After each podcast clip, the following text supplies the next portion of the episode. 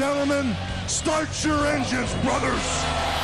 Die Grid Boys, dein Formel 1 Podcast mit Adrian Geiler und Tobi Schimon. Und es ist ja die Zeit der Jahresrückblicke, lieber Adrian. Genau das haben wir heute auch vor, richtig? Hallo Tobi. Ja, Grüß dich. Wir gucken nicht nur zurück auf Abu Dhabi, sondern wir ziehen auch unser eigenes kleines Saisonfazit und wollen so ein bisschen den Fahrer der Saison die äh, Situation der Saison, wir vielleicht auch das Rennen der Saison analysieren. Wir sind da sehr offen.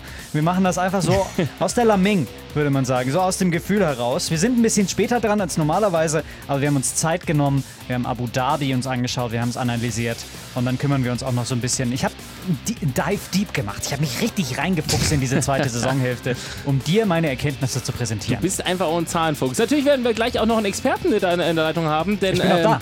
Ja, du ja, aber es kommt noch ein echter Rennfahrer dazu. Denn Mike David Ortmann, der hatte letztes Mal, als wir in Miami saßen, so viel Spaß. Er hat gesagt, er kann gar nicht glauben, dass man eine Stunde über die Formel 1 sprechen kann. Ich dachte, doch, das geht. Er hat gesagt, er ist wieder mit dabei. Er wird uns gleich zugeschaltet sein. Freuen wir uns drauf. Hier sind die Grid Boys.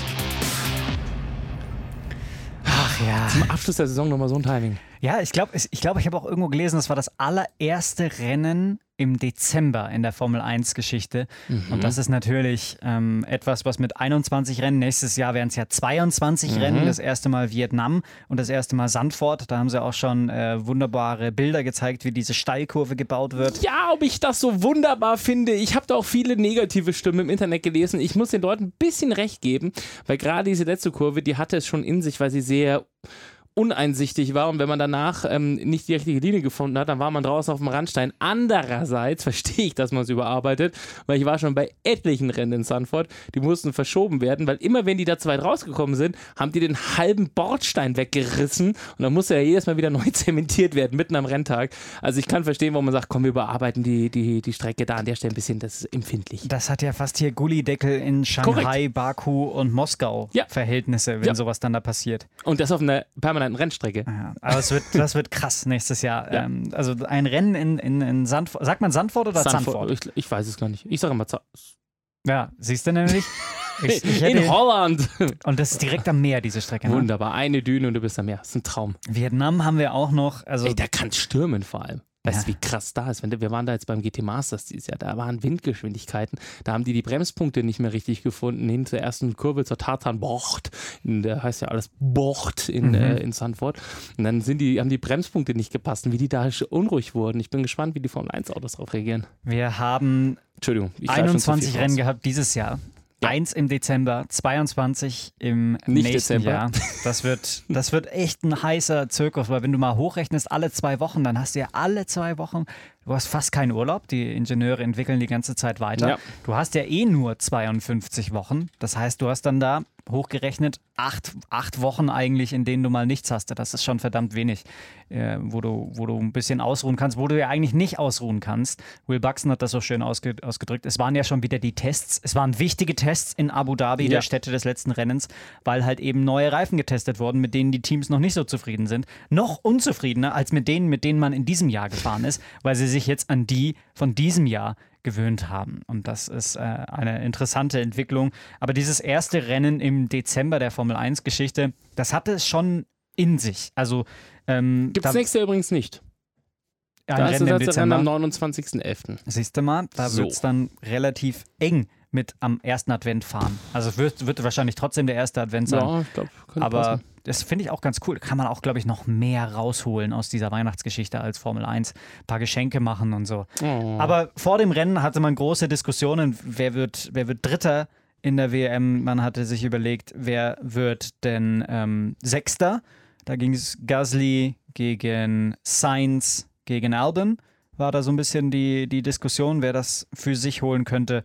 Dann war natürlich die ganz große Frage, wie verabschiedet sich Nico Hülkenberg? Holt er tatsächlich sein letztes Podium oder was passiert mit dem Emmeriche, wie man das so schön sagt? Also da war viel geboten im Vorhinein. Das Qualifying hat dann die erste Pole für Mercedes ähm, vor allem für Lewis Hamilton seit der Sommerpause geholt. Das ist auch unglaublich eigentlich, ne? Ja, aber ich habe da so eine Theorie, woran das liegt, dass Mercedes in der zweiten Saisonhälfte nicht mehr so sich hochentwickelt hat. Denn ähm, alle anderen Teams haben weiterentwickelt, Mercedes hat mehr oder weniger aufgehört. Willst du mir sagen, dass die schon für nächstes Jahr alles vorbereitet haben und mhm. deshalb alles auf Eis gelegt haben, was für dieses Jahr noch wichtig war, weil ihnen eh klar war, komm. Lewis Hamilton hat nach Brasilien gesagt, die Honda-Ausbaustufe ist schon wieder die nächste. Und ähm, wir, haben, wir haben immer noch denselben Motor, also wir haben seit Sommer nicht weiterentwickelt. Da hat mhm. das so ein bisschen verraten. Deswegen, das ist auf der einen Seite natürlich sehr gut geplant, weil sie mhm. wussten, okay, da passiert nichts mehr, wir können die beiden Fahrer gegeneinander fahren lassen. Andererseits hat sich auch so ein bisschen abgezeichnet, dass du halt gesehen hast, okay, ähm, äh, äh, die sind nicht mehr so stark und die anderen holen auf. Das ist halt natürlich auch logisch, wenn einer stehen bleibt und die anderen weiterrennen. Also da bin ich äh, in Teilen natürlich bei dir, weil ich sage, ähm, die anderen sind natürlich krass viel näher rangekommen auf einmal. Ne? Also ja. der Honda-Motor vor allem jetzt in den letzten äh, fünf, sechs Rennen nochmal richtig einen zugelegt. Ferrari war nach der Sommerpause auf einmal nicht wieder zu erkennen. Ähm, da habe ich auch einiges drüber gelesen, dass Mercedes einfach in der ersten Saisonhälfte natürlich festgestellt hat, das Auto funktioniert eigentlich nahezu überall. Das Auto ist so stark, dass wir nicht mehr so viel korrigieren müssen. Während alle anderen so Ausreißer mal in die, in die, in die linke oder in die rechte Richtung hatten, so wir haben hier was gefunden, wir haben da was gefunden ja. und eigentlich erst zur Saisonhälfte da waren, wo Mercedes halt von Anfang an schon war. Mhm. Und ähm, das bestätigt ja nur das, was du gerade sagst. Und im Prinzip heißt das ja auch, dass, ähm, dass wir schon uns auch auf nächstes Jahr freuen können. Natürlich könnte man jetzt schon wieder sagen, Angst und Bange, Mercedes hat jetzt schon wieder einen Vorsprung. Es kommt halt darauf an, auch was mit den Reifen passiert, ja. mit welchen Reifen man fahren wird. Ob das die werden aus dieser Saison, dann sieht es düster aus für ganz große Spannung vorne dran, ähm, weil dann halt einfach Mercedes den meisten Vorsprung hat. Ähm, Wenn es neue Reifen werden, werden die Karten auch so ein bisschen neu gemischt, weil die auch nicht mehr so haltbar sein sollen, die auch mehr Probleme machen sollen. Und das ist im Endeffekt auch das, solange es in, einem, in einer Tendenz bleibt, in der es ähm, fair bleibt und vor allem sicher, ist das etwas, was, äh, was der Formel 1 eigentlich nur helfen kann, wenn es ein bisschen unvorhersehbarer, aber nicht gefährlicher wird. So, du? jetzt äh, laufe ich mal ein bisschen zum Telefon hin. Ne? Ich mache mal ein bisschen hier, Achtung, nicht erschrecken. Tut sich da schon was? Aha, das ist der schönste Ton, den man am Podcast hören kann. Warte, ist kein Pegelton. Noch schöner ist nur natürlich, wenn man äh, eine Rückkopplung hat und sich das dann, sich dann dreifach, vierfach hört und es einfach immer lauter und piepsender wird. So, jetzt gucken wir mal. Apropos piepsende Stimme. Kann man eigentlich. Mike Ortmann hat keine. Das stimmt. Der hat eine relativ äh, sonore, ne? Ja, sehr erfahren. Klingt Einen wunderschönen guten Abend. Boah, wie schnell hast du denn abgehoben? Hallo Mike! Ja, Rennfahrer eben immer schnell ab. Hallo Mike, der Adrian hier auch. ich dachte, der dreht schneller. Denn gut? Wir hören dich wunderbar, Mike. Hörst du uns auch gut? Perfekt. Ja, ich habe nämlich gerade mit AirPods und ich wollte mal testen, wie das geht, aber das ist ja super. Ja, Qualität ist auch, auch absolut beeindruckend. Schnelle Reaktionen haben, haben wir erwartet, weil du ja auch beim Start immer, wenn die Ampeln ausgehen, sofort aufs Gas drücken musst. Auf jeden Fall.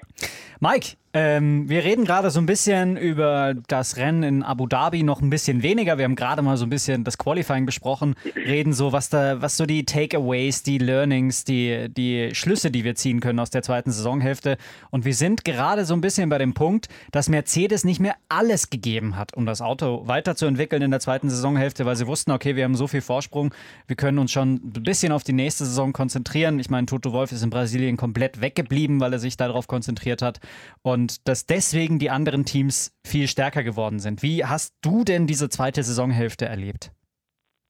Gut, also ich muss ehrlich gestehen, das Rennen in Abu Dhabi habe ich nicht verfolgt. Ich weiß gar nicht, was war. Äh, ich glaube, das war Firmenweihnachtsfeier und dann erstmal davon auskurieren. Aber ja, also wie ihr schon gesagt habt, man hat ja schon gemerkt, dass der Toto Wolf in Brasilien schon nicht mehr dabei war. Und ich glaube, das ist ja so ein klares Statement wenn man da nicht mehr zukommt. Aber ähm, ich denke mal, sie haben sich dafür in der zweiten Saisonhälfte trotzdem noch gut geschlagen. Äh, immer noch Rennen gewonnen ähm, und schauen auf jeden Fall schon fürs nächste Jahr. Und ja, also ich sag mal, das Highlight, glaube ich, dieses Jahr war ja Brasilien. äh, und Abu Dhabi, wie ich gehört habe, war jetzt nicht mehr ganz so spannend. Äh, kann ich jetzt aber auch nicht so beurteilen, aber ich denke mal, dass die zweite Saisonhälfte noch ein bisschen mehr los war. Vielleicht aber auch aus dem Punkt, weil Mercedes halt mehr oder weniger äh, nur vorne gefahren ist, sondern halt andere Teams dadurch konkurrenzfähiger fähiger geworden sind. Ähm, aber ich glaube, das wird schwierig zu sagen. Ich glaube, da werden die Karten nächstes Jahr sehr neu gemischt. Der Rennsieger ähm, mit seinem elften Saisonsieg war Lewis Hamilton vor Max Verstappen und Charles Leclerc. Einfach nur, dass wir das einmal festgehalten haben, bevor wir so, so, so ein bisschen drumherum reden. Und Lewis Hamilton hat eine absolute Machtdemonstration hingezeigt. Er hat 26 Punkte geholt, das heißt, er hat diesen einen Extrapunkt für die schnellste Rennrunde auch noch geholt. Er hat äh, Zeit des Rennens geführt. Start- und Zielsieg. Mal wieder einer für Lewis Hamilton. Er hat alles rausgeholt aus diesem Rennen, was rauszuholen war. Und äh, eine absolut beeindruckende Performance abgeliefert. Das lag natürlich auch zu Teilen daran, dass direkt nach dem Start Max Verstappen die Position Nummer zwei verloren hat an Charles Leclerc. Und, und das war das Besondere des Rennens von Abu Dhabi, es gab die ersten 18 Runden kein DRS. Das heißt, ein langsameres Auto hatte große Probleme zu überholen. Es hat sich dadurch aber etwas entwickelt, was es ganz selten gab, nämlich dass Autos plötzlich nicht mehr gewartet haben auf DRS, sondern in Kurve 5, das ist die letzte, das ist die letzte Schikane, bevor es auf die lange Gerade geht. Da gibt es ja diese Schikane links, rechts, dann gibt es die Haarnadel und dann gibt man Vollgas, bevor man zur nächsten Schikane kommt, um auf die Gegengerade zu kommen. Vor dieser Kurve 5 überholt kein Fahrer, weil er dann nämlich direkt beim DRS-Punkt den schlechteren, äh, die schlechtere Position hat, der andere ist mindestens eine Sekunde weg und er wird ja es aufmachen und dich auf der Geraden schnupfen, würde man bei RTL sagen. Hm. Das haben jetzt ganz viele anders gemacht. Carlos Sainz hat zum Beispiel überholt in Kurve 5, rein in die, in die Schikane, weil er dann nämlich wusste, der andere hat kein DRS und kann nicht wieder überholen und dann hast du nämlich auch gemerkt, ähm, Valtteri Bottas ist sehr schnell in die Top 10 reingefahren und hing dann hinter Nico Hülkenberg fest und konnte den nicht überholen, weil der halt eben auf der Geraden zu schnell war. Und das hat dann doch gezeigt, was das DRS mit der Formel 1 gemacht hat, nämlich ein bisschen kalkulierter, ein bisschen berechenbarer. Man überholt auf Geraden, man überholt nicht so sehr in Kurven, einfach weil man da jetzt vorbeikommt, sondern man achtet schon sehr darauf, wie nah ist der Gegner hinten dran. Mhm. Auch mal schön, ne? Hat ein ja, bisschen was also vom Turnwagensport. Stimmt, man könnte ja wieder spannend nennen. Nee, Spaß, aber könnte man ja theoretisch jetzt mit unserem Podcast einfach mal der Formel 1 sagen, die Rennen sind spannender unter DRL. Einfacher. Ja, ja, doch. Also es gibt unkonventionellere Überholmanöver, sagen wir es mal so. Es ist natürlich trotzdem so, dass ein schnelleres Auto hinterherfährt und einfach nicht vorbeikommt. Also wenn, wenn dann noch so ein bisschen gemixt würde, wenn, wenn wir dann Reverse Grid hätten, worüber wir auch schon diskutiert ja. haben in dieser Saison, dann hättest du vielleicht tatsächlich ein Rennen, was richtig spektakulär werden könnte. So war es halt einfach so, Hamilton fährt vorne weg, Leclerc kommt äh, nicht mit, Verstappen kann ihn nicht überholen, Bottas hängt irgendwo hinten fest und so hast du dann mehr oder weniger eine, eine entspanntere Fahrt. Im Mittelfeld wurde es dann halt auch nochmal interessant, weil dann Fahrer sich anderes getraut haben als sonst. Also ich bin teilweise mit dabei, dass es ohne DRS spannender war, weil halt mhm. eben auch manche nicht überholen konnten, obwohl sie viel schneller waren, aber für das Rennen vorne hat es äh, natürlich nicht die ganz große Spannung gebracht, sodass dann Hamilton sehr entspannt seinen elften Saisonsieg einfahren konnte, es kaum glauben konnte, dass er den elften Saisonsieg eingefahren hat vor Max Verstappen und Charles Leclerc. Aber es gab natürlich auch wieder Chaos im Hause Ferrari, wenn man so möchte. Das war an zwei Stellen zu beobachten. Das erste war bereits im Qualifying, als man sich schön verzockt hat, indem man ähm, Charles Leclerc zu spät rausschickt und er ja. dann keine äh, zweite Qualifying-Runde mehr hinlegen konnte. Deswegen da schon echt echt von weiter hinten starten musste. Und dann gab es im Rennen den äh, Fall, dass sie einen Doppelboxenstopp machten. Also Ach. erst Leclerc, dann kam Vettel und äh, Leclerc lief noch alles gut, ich glaube 2,4 Sekunden, also alles noch im Rahmen und dann Vettel, ich glaube über, na knapp fünf Sekunden stand da. Sieben Sekunden. Sieben Sekunden sogar, oh Gott, oh Gott, oh Gott. Also auch das spiegelt ja Mike doch wieder das wieder, was wir schon letztes Mal besprochen haben, dass Ferrari echt mal die Fehler aussortieren muss. Na, Tobi, haben sie dir den Schlagschrauber gegeben oder warum hat es lange gedauert? du, dann werde, da würde der heute noch stehen. Mach dir keine Sorgen.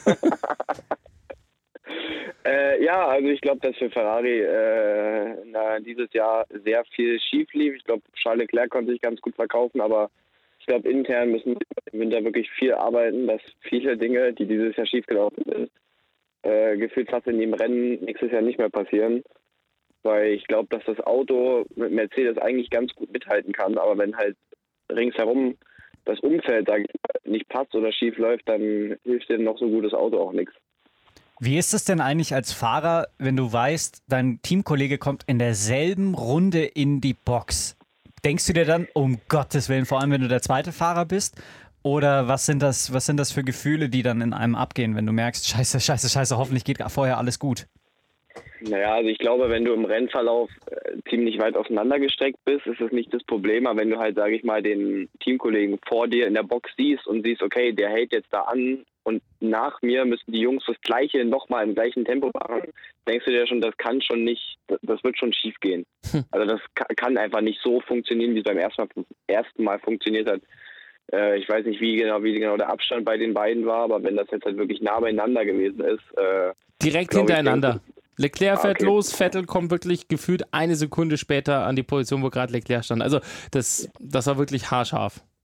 Ja, man muss ja auch dabei denken, dass auch die alten Reifen wegkommen müssen, die neuen Reifen. Dann kann noch ein Fehler mit den Reifen zum Beispiel passieren. Ich glaube, dass das ein unnötiges Risiko ist, aber das wird wahrscheinlich auch Fahrer, da werden die Fahrer sagen, wenn er reinkommt, will ich auch reinkommen. Nicht, dass irgendjemand hier Undercut funktioniert, äh, Undercut probiert oder ich weiß nicht, was die sich dabei gedacht haben. Es, Vielleicht es, nicht so viel. Es war, nicht. es war nicht notwendig. Nein. Es war in dieser Situation nicht notwendig, dass du beide reinholst. Du ja. hättest den einen noch rauslassen können. Eine Leclerc, Runde oder so, ne? Er hat danach gesagt, es war eh nicht mehr drin als ja. Platz 3. Warum holst du denn dann auch noch Sebastian Vettel rein? Den kannst ja. du doch auch noch eine Runde draußen lassen. Ähm, Mattia Binotto, der Teamchef von Ferrari, sagt immer und immer wieder, wir sind noch ein junges Team. Das stimmt auch. Das Durchschnittsalter ist gar nicht mal so hoch bei Ferrari. Natürlich ist das aber eine andere, äh, eine andere Wahrnehmung nach draußen. Das checkt halt kein Mensch. Das darf, dürfen die aber auch nicht sagen. Es ist das Team, das immer in jeder Saison mit dabei gewesen ist. Ja, es kann doch nicht Ferrari sagen, wir sind ein junges Team. Also, das ist, ne, Entschuldigung, also, das ist ja Wahnsinn, oder? Also, sei mir nicht böse. Das geht nicht. Ferrari neu. Die gibt es erst seit zwei Jahren. Wenn das Haas sagt oder wenn das, keine Ahnung, von mir aus jetzt auch die neu aufgestellten Jungs von Racing Point sagen oder sowas, aber die stellen sich ja, also ja, sie haben sich neu aufgestellt bei Ferrari mit neuen Personen an den entscheidenden Positionen, aber oh, das muss doch irgendwie flüssiger gehen, so ein Übergang. Mercedes ist eigentlich viel jünger, die haben erst vor mit äh, Schumacher Rosberg zwei 2010 oder 2011 war das 2010 das Auto von Braun GP übernommen. Genau, also von daher hätte man ja eigentlich meinen können, dass sie sagen können, wir sind ein junges Team, aber Woran man das jetzt schon wieder gemerkt hat, dass da nicht alles gut läuft, ist ja, dass kurz vor dem Rennen festgestellt wurde, dass Leclerc zu viel Benzin an Bord hat. Und dass das eigentlich ein Grund für eine Disqualifikation ist. Das heißt, es ist ein, ein fahrendes Fragezeichen gewesen, dieser Charles Leclerc. Im Nachhinein haben sie festgestellt, mh, hm, es ist nicht so schwer zu bestrafen. Äh, er kriegt 50.000 Euro Strafe, das Team, aber er behält seinen dritten Platz. Aber das ist, da lacht, lachst du da, da lacht so? Mike schon wieder. Das ist doch eigentlich ein klarer Grund für eine Disqualifikation. Du hast doch, also es gibt Regeln, dass manche Badgeboards äh, irgendwie, keine Ahnung, nicht zwei Millimeter größer sein dürfen und dann fährt er mit vier Liter mehr rum. Das ist doch schon Hanebüchner Regelbruch, oder? Ja, also ich habe eigentlich gerade so gelacht, weil das klingt so, ja, 50.000 Euro, weißt du. Ja, äh, kurz mal aus dem, aus, dem, aus, dem, aus dem Cockpit mal kurz aus der, aus der Seitentasche geholt. Naja, das sind nee, Formel 1 Maßstäbe, also, oder? Die sind ein ja, bisschen anders. Nee, ne? aber es ist halt, ja, das ist verrückt, aber ich meine, das ist halt, Regel ist Regel und das ist gefühlt, klingt wie so eine Clubsportsache, weißt du? Wo du früher beim Kartfahren irgendwie im LKW den Tank irgendwie weggefeilt hast oder weiß ich nicht, irgendwie noch unten was rangebaut. Also ich weiß nicht, ich meine, wenn man so in kleinen Dimensionen gesprochen hätte, 500 Milliliter oder so, aber 4 Liter, da ist ja der Tank auch verändert. Mhm. Das ist ja nicht wie, wie beim 24-Stunden-Rennen, wo du halt einfach eine begrenzte Tankmenge hast, wo du einfach mal 4, 4, 4 Liter mehr Sprit reinmachst. Ja. Ja, verrückte Welt, aber zum letzten Rennen muss man wahrscheinlich nochmal alles rauskitzeln, was geht. Ja. Das, war, das war dann auch im Rennen teilweise zu sehen, dass die Fahrer nochmal mehr, mehr äh, Power wollten und nach vorne gebolzt haben. Ähm, Hamilton, wie gesagt, hat das Rennen gewonnen und dieses, dieses, dieses Podium war auch ein bisschen ein Zeichen dieser Saison. Was ist alles passiert? Nämlich Hamilton ja. vor Verstappen, die beiden beeindruckendsten Fahrer dieser Saison. Vor allem Verstappen hat einen ganz großen Sprung gemacht, hat sich extrem weiterentwickelt, viel reifer geworden, viel weniger Fehler. Ähm, hat in der ersten Saisonhälfte den Anschluss geschafft an Mercedes und in der zweiten Saisonhälfte dann abreißen müssen. Hat schon angefangen mit, mit Belgien, mit Spa, wo er ausgeschieden ist, dann in Italien keine Rolle gespielt. Also wenn die zweite Saisonhälfte so gelaufen wäre wie die erste, dann wäre er vielleicht ein Kandidat gewesen, der Bottas zumindest hätte abfangen können. Und dann halt dritter, Charles Leclerc. Und äh, ich habe vorhin Tobi schon die Frage gestellt. Mike, was glaubst du, wie viele Podien hat Charles Leclerc eingefahren in dieser Saison? Ich weiß, dass er auf jeden Fall die meisten Poles hat dieses ja, Jahr. Das ist richtig. Da habe ich die Statistik auf Instagram gesehen. Sieben. Aber Podien, Podien ja, wahrscheinlich mehr als Vettel. Also ich weiß nicht, wie viele er eingefahren hat. Was schätzen dieses du? Jahr, aber 21 Ja. Rennen? hm, Ich sag mal so, Vettel hat, ich habe gerade nochmal nachgeguckt, äh, 1, 2, 3, 4, 5, 6, 7, 8, 9 Podien. Dann würde ich sagen elf. Wow. Ah, es ist knapp vorbei. Was? Es sind 10. Du hast doch vorhin 11 zu mir gesagt. Elf Siege, 10 Podien. Ach so. Das hast du leider verwechselt, mein Freund. Elf Siege, 10 Podien. Ja. Na gut. Nee, elf Poles und zehn Podien, oder? Nee, er hat sieben Charles Poles. Leclerc elfmal, äh? Er hat nicht. Hat er elfmal gewonnen? Nee, Podien, nicht Siege. Elfmal hat Hamilton Ja, gewonnen. hat- Ach so. Also elfmal Hamilton gewonnen. Charles Zehn Leclerc Podien für Charles Leclerc. unter und den Top sieb- 3. Und sieben Poles äh, Charles Leclerc und das waren die meisten in dieser Saison. ah, okay. Es ist der Zahlenwirrwarr auch entwirrt. Dazu vier in Folge, der erste seit Michael Schumacher, der das geschafft hat. So, jetzt haben wir das tatsächlich zu Ende gebracht und haben dieses Podium uns mal ein bisschen genauer angeschaut. Charles Leclerc ist wieder auf dem Podium, hat ganz am Ende noch einen, einen wilden Valtteri Bottas hinter sich äh, gehabt, der dann noch versucht hat, äh, ihn irgendwie zu überholen, der ähm, von ganz hinten starten musste und dann Vierter geworden ist. Schwieriges Wochenende für ihn. Charles Leclerc, äh, Quatsch, Max Verstappen hat ja schon gesagt, vor der, vor den, äh, bevor der Kalender bekannt gegeben wurde, als er wusste, es werden 22 Rennen, hat er gesagt, es wird im nächsten Jahr aufgrund dieses Rennkalenders auf jeden Fall zu, äh, zu Beziehungsproblemen kommen. Und was ist vor dem Rennen in Abu Dhabi bekannt gegeben worden von Valtteri Bottas selber, dass er sich von seiner Frau trennen wird. Dazu war er auch noch krank, also ein schlimmes Wochenende für Valtteri Bottas, dass er ähm, fahrerisch herausragend repariert hat, weil er nämlich schneller war. Vier Sekunden auf Renndistanz äh, im Gegensatz zu Lewis Hamilton, sobald er eben freie Luft hatte. Obwohl er, glaube ich, auch das Auto in welchem freien Training weggeballert hat. Irgendwo gab es einen Unfall mit Verstappen im ersten oder im zweiten Nee, freien mit, Training. mit Grosjean. mit Grosjean ist er aneinander geraten. Genau, im Im freien freien Training. Training. Das ist auch wirklich Wahnsinn. Mit wem auch sonst. Ja, Ja. klar. Ja, aber aber auch, ähm, auch die Bottas-Geschichte, dieses von hinten das Feld aufräumen, ist auch irgendwie so die, die wir in je, fast in jedem Rennen hatten. Sei es ein Albon, der mal von ganz hinten starten musste, ein Leclerc, der mal von ganz hinten starten musste, Monaco. ein Vettel. Also gefühlt musste in jedem Rennen mal einer von den Top-6-Fahrern von hinten starten. Ja.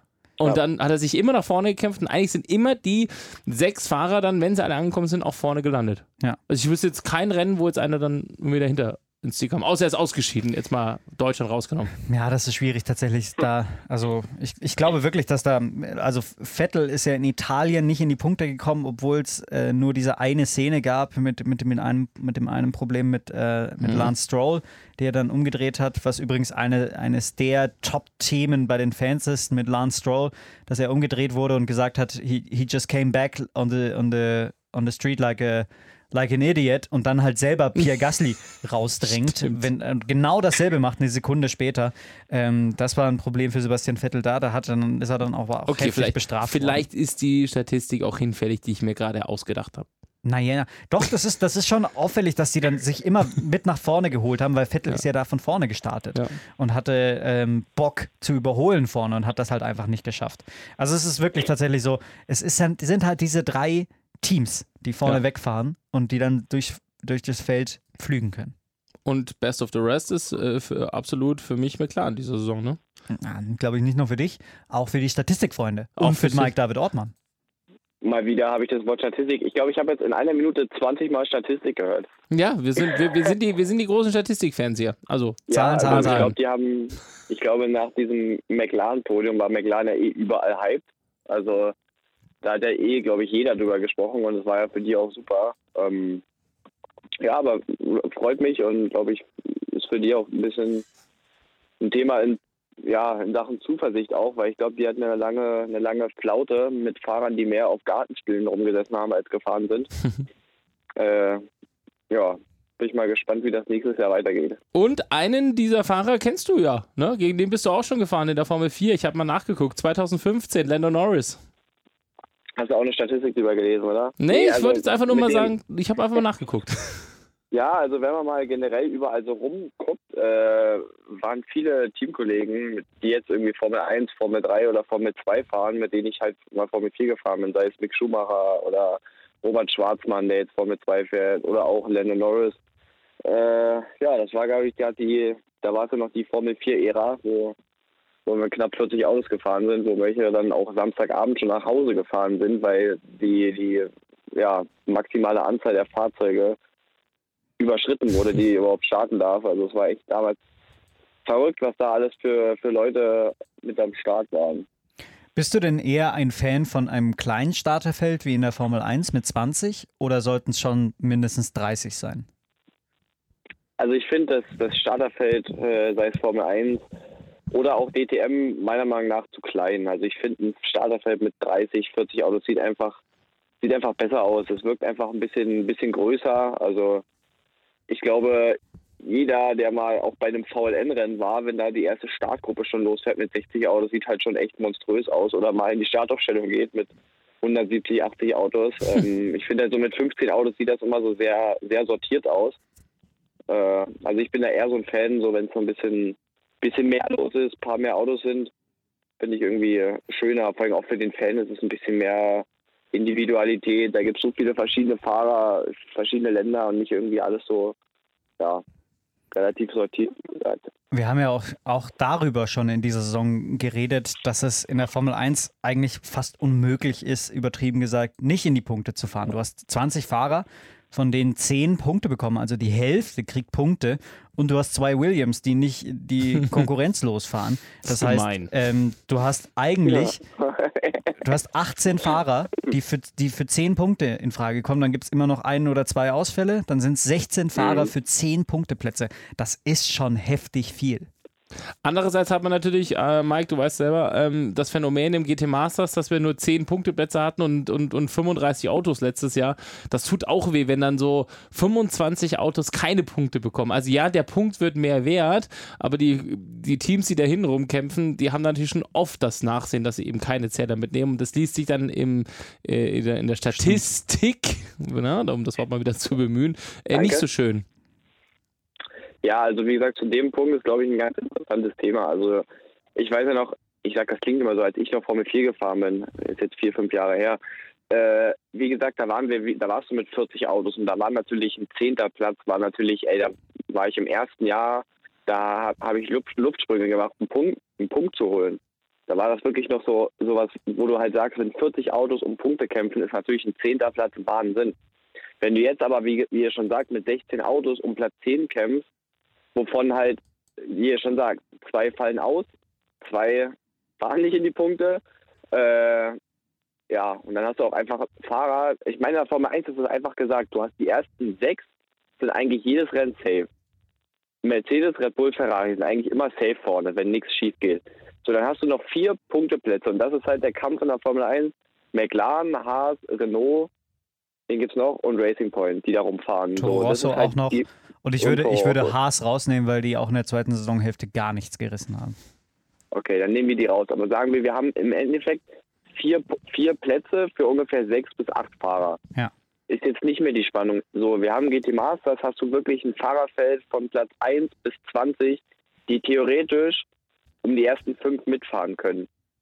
Und das war ja jetzt bis, in, bis letztes Jahr so, dass die ersten zehn Punkte bekommen haben, aber dieses Jahr haben wir die ersten 15 bekommen wo ich sagen muss, finde ich gut, weil du fährst teilweise wirklich um Platz 12 oder 13 auf einer Strecke, wo vielleicht das Auto von einer BOP oder hast man ein schlechtes Wochenende gehabt, nicht gut dasteht, du aber trotzdem um dein Leben fährst oder halt in verrückten Kämpfen bist mit irgendwelchen Lamborghini, Porsche oder sonst was Werksfahrer und du kämpfst halt um Platz 12 und am Ende, ob du halt auf 12. geworden bist oder ausgefallen bist, du kriegst sowieso keinen Punkt.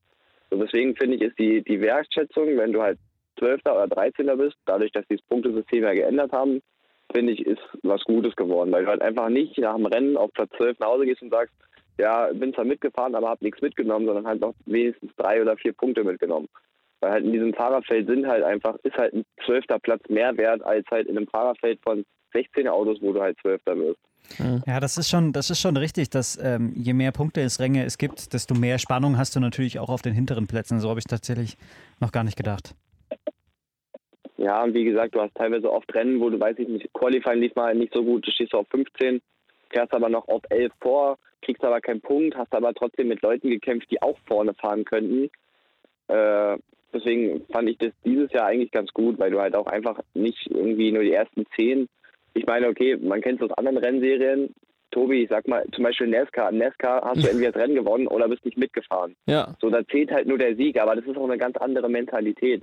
Du musst dich ja nach außen auch preisgeben, wenn du sagst, ey, ich bin Zehnter geworden in einer Rennserie mit 35 Autos, wo 80 Prozent oder 70 Prozent Werksfahrer sind, kann das schon jemand einordnen.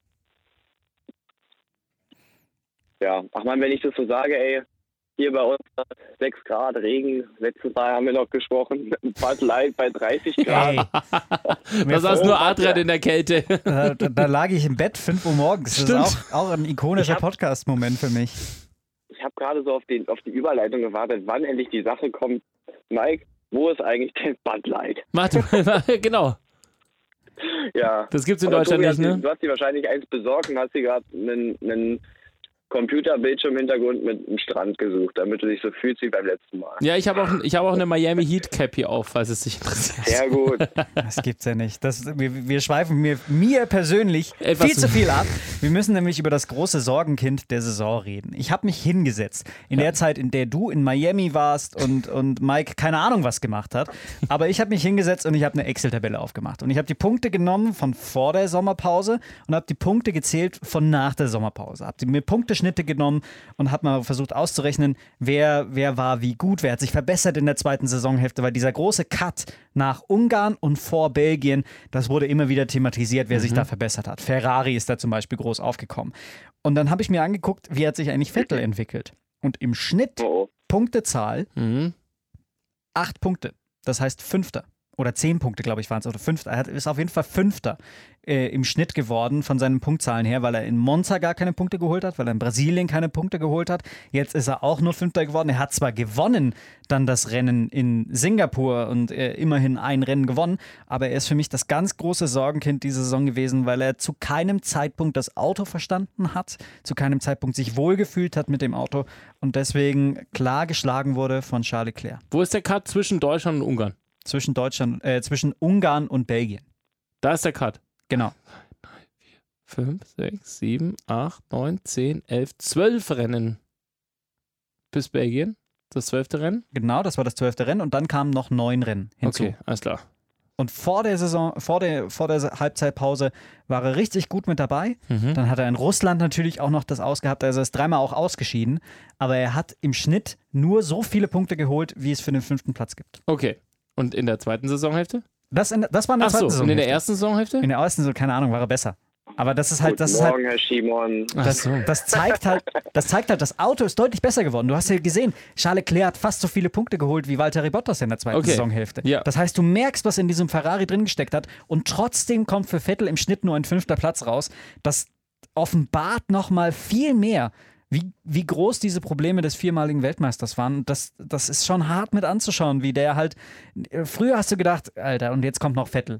Und inzwischen denkst du dir nur noch, okay, Vettel ist halt, ist halt nur noch zweite Geige. Ja, glaubst du, er kommt nochmal zurück? Also, weil das Problem bei Sebastian Vettel ist natürlich auch das, dass er natürlich jetzt mit den ganzen Problemen, die Ferrari hat, auch irgendwie immer den schwarzen Peter gezogen hatte. Ne? Also, es war nicht so, dass jetzt irgendwie alles immer seine Schuld war, sondern irgendwie, wenn was schiefgelaufen ist, ist auch oft was mit ihm schiefgelaufen. Sch äh, Charles Leclerc hat sich aber irgendwie aus den Fehlern, die mit ihm gemacht wurden, immer besser herausgekämpft. Und ich bleibe dabei, du hast bei Mercedes einfach so eine unglaubliche Dominanz die gesam- gesamte Saison über gespürt. Bei denen hast du dir nie Sorgen gemacht, dass das nicht läuft. Ferrari, um zu, zu gewinnen, aus Polen zu fahren, musste sich immer unglaublich strecken.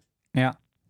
Ich glaube, dass es bei, bei Ferrari, bei Vettel, also um deine Frage grundsätzlich zu beantworten, ich würde Vettel nie abschreiben. abschreiben. Nie. Er Jetzt hat er sein drittes Kind. Ja, Glaubst du nicht, dass der irgendwann sagt, so, Freunde, wisst ihr was, jetzt fahre ich noch einer für Ferrari und dann. Pff, kann, kann sein. ich glaube, der macht irgendwann mal einen klaren Cut. Ja, also, das ist nicht so einer wie der Raikön, der jetzt dann nochmal sagt, der fährt jetzt dann nochmal bei, bei Buxtehude irgendwo noch ein bisschen rum. Der macht einfach, der macht einfach flump aus. Ja, ich und glaube- dann zieht er sich komplett zurück und dann wirst du ihn auch nicht mehr sehen. Ich kann mir das auch gut vorstellen, dass er das sagt. Ich habe auch ganz kurz überlegt, ähm, Will Buxton hat das dann auch nochmal gesagt gehabt im, im, äh, während des Rennens, dass er das Gefühl hatte, dass das irgendwie anders ist, gerade Vettel, wie er, sich, wie er sich gibt. Nach dem Rennen war er wieder angriffslustig und mutig.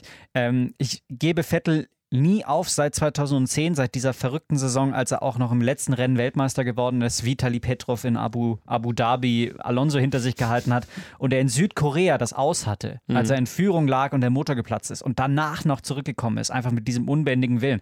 Ich kann mir schon noch vorstellen, dass der nochmal eine Saison rauszaubert mit ganz großen, mit ganz großen Sachen. Ich glaube, dass es, dass es in dieser Saison einfach zu viel war, was schiefgelaufen ist. Er auch ein Formproblem hatte, das gelöst hatte, als er dann in Singapur fantastisch gefahren ist, als er in Russland sehr, sehr gut gefahren ist und Charles Leclerc im Griff hatte. Ähm, und dann ist es wieder so ein bisschen aufgebrochen, in Brasilien zum Beispiel. Ähm, ich glaube schon, dass mit ihm in der neuen Saison ähm, auch schon wieder zu rechnen ist, aber du hast völlig recht. Irgendwann kommt der Punkt, wo er dann sagt, will ich mir das alles überhaupt noch antun mit meinen drei Kindern? Er hat ausgesorgt. Muss er sich das alles noch antun? Ich meine ganz ehrlich, ein Sieg in der Saison. Nicht Vettel lag. Also, wenn du dir die vergangenen Saisons anschaust, er war von Anfang an im Meisterschaftsrennen. Hm. Er war von Anfang an die Saison im Meisterschaftsrennen raus. Hm. Und das ist schon, das muss wehtun. Und entweder endet das, kippt das nach links und er ist wieder voll motiviert und zieht daraus Kraft, oder es kippt nach rechts und er sagt, puh, aber ich habe jetzt auch hier mein drittes Kind zu Hause. Mike, was ist deine Meinung dazu? Hm. Ich habe keine Kinder, das ist schwer, schwer einzuschätzen. Ähm, aber ja, ich glaube, ihr habt es eigentlich schon ganz gut beschrieben. Ich glaube, das war für ihn eine, eine neue Herausforderung. Ein junger Teamkollege war das irgendwie immer gewöhnt, Nummer eins zu sein. Und ich glaube, dass es mental mit ihm auch schon, für ihn auch schon ziemlich schwierig war, weil wenn du die ganze Zeit gewöhnt bist, immer die Nummer eins zu sein und dann jemand deine, deine Rolle halt stark angreift. Ich meine, Reike und er haben sich ja oft abgewechselt sage ich mal, mit der, ja, wer ist jetzt vorne, aber ich glaube, das war ja bei Leclerc jetzt am Anfang ja ein bisschen weniger, aber am Ende halt dominant und ich kann mir vorstellen, dass es natürlich auch schon schwierig ist, wenn du halt ja nach außen mit den gleichen Waffen kämpfst. Also wird auch intern so sein, bis auf dass er einen größeren Tank hat. Aber nee, aber ich glaube, wie gesagt, dass es schon schwierig ist und ja, Jetzt werden wir sehen, was im Winter passiert. Da macht der EDA-Fahrer sein Bestes draus oder nutzt den anders. Und ja, dann werden wir mal schauen. Ich glaube aber trotzdem, dass Charles Leclerc eher die, die, ja, die neue Ära der jüngeren Fahrer oder jungen Fahrer ist. Äh, Lando Norris auch. Und ich glaube, dass irgendwann die Leute halt mal auch ihre Zeit finden werden. Und Verstappen ist auch noch jung. Gespannt. Verstappen ja. ist auch noch total jung. Wir 21? Nee, 22? Schon noch, Problem ist, der, schon noch älter. Schon älter? Wir hatten es doch letztens. Da ich, nee, der ist nicht so alt. Der ist nicht viel älter als ich. Der ist nur 21. Der ist erst 21. Warte, Max Verstappen. 22 seit dem 30. Oh, der hat am selben Tag Geburtstag wie mein Papa. 30. September. 22 ist er gerade geworden.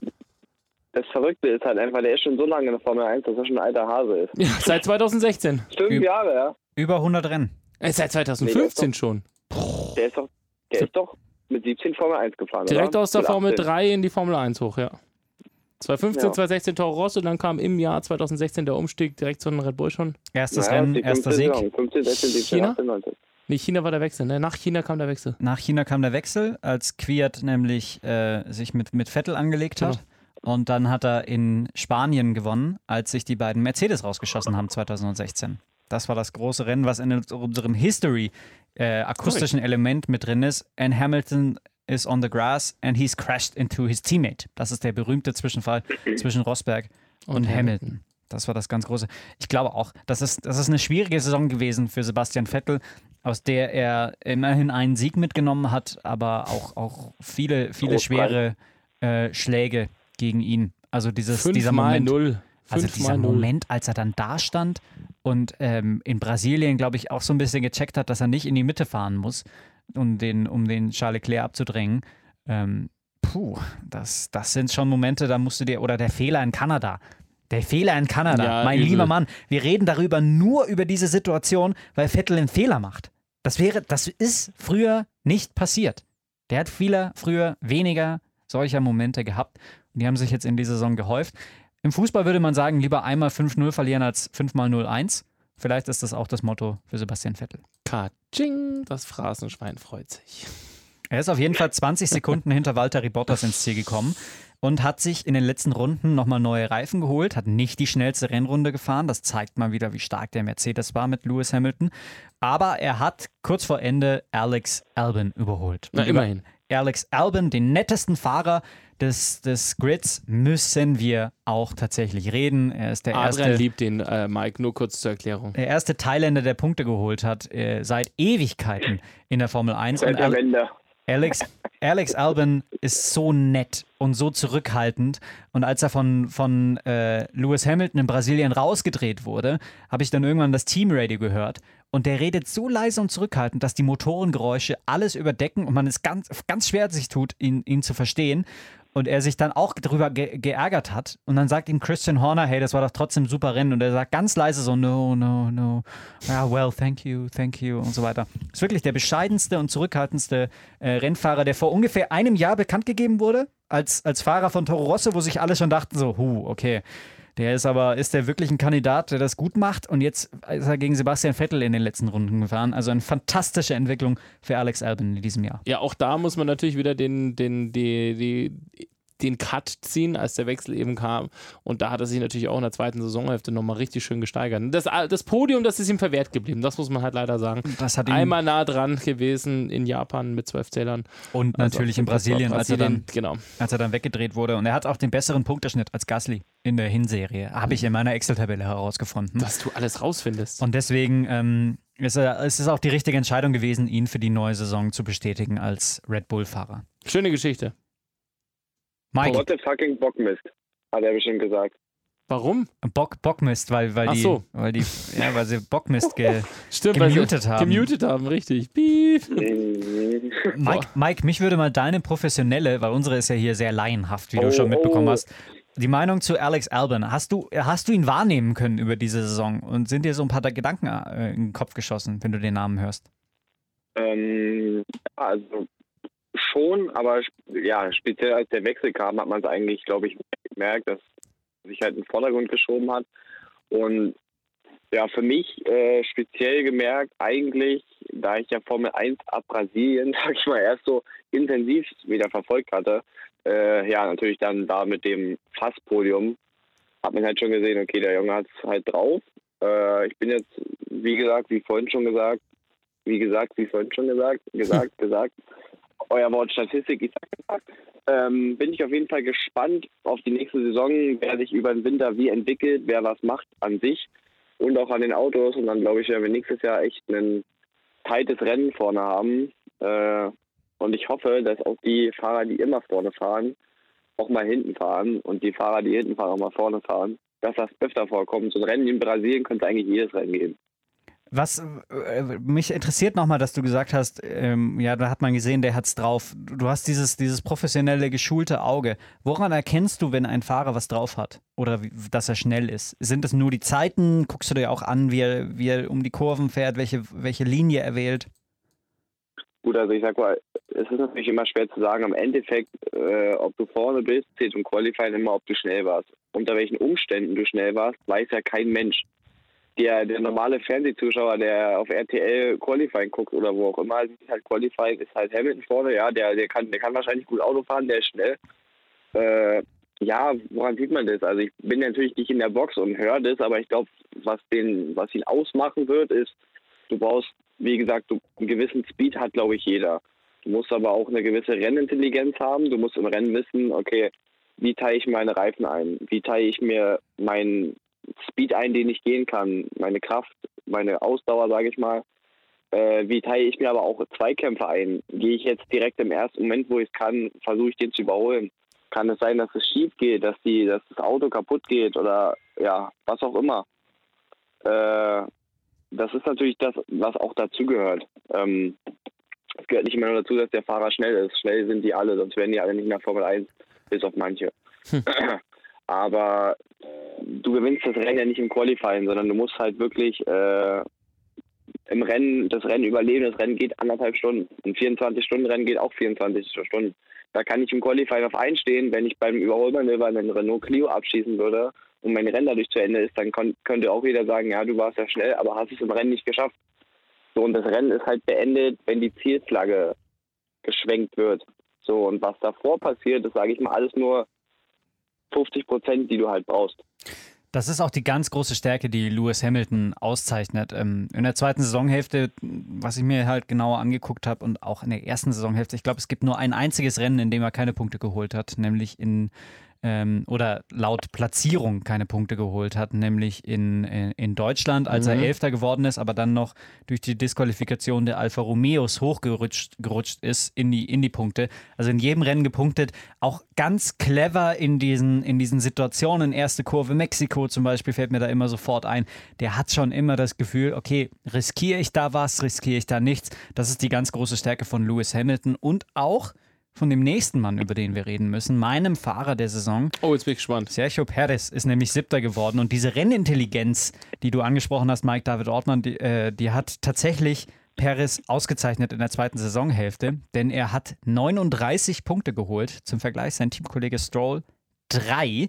Er hat sich hm. vom 16. WM-Platz auf den 9. nach vorne geschoben und hat laut eigener Aussage in der letzten Runde das Manöver seines Lebens durchgezogen, als er nämlich an Lando Norris außen vorbei äh, gezogen ist. Er ist jetzt insgesamt Zehnter in der, in der WM-Wertung. Er hat sich von 16 vor dem, vor dem Sommer auf 9 nach dem Sommer hochgeschoben. Also wenn man nur den Sommer nimmt. Also eine ganz tolle zweite Saisonhälfte und immer clever gefahren, nur in Singapur nicht gepunktet.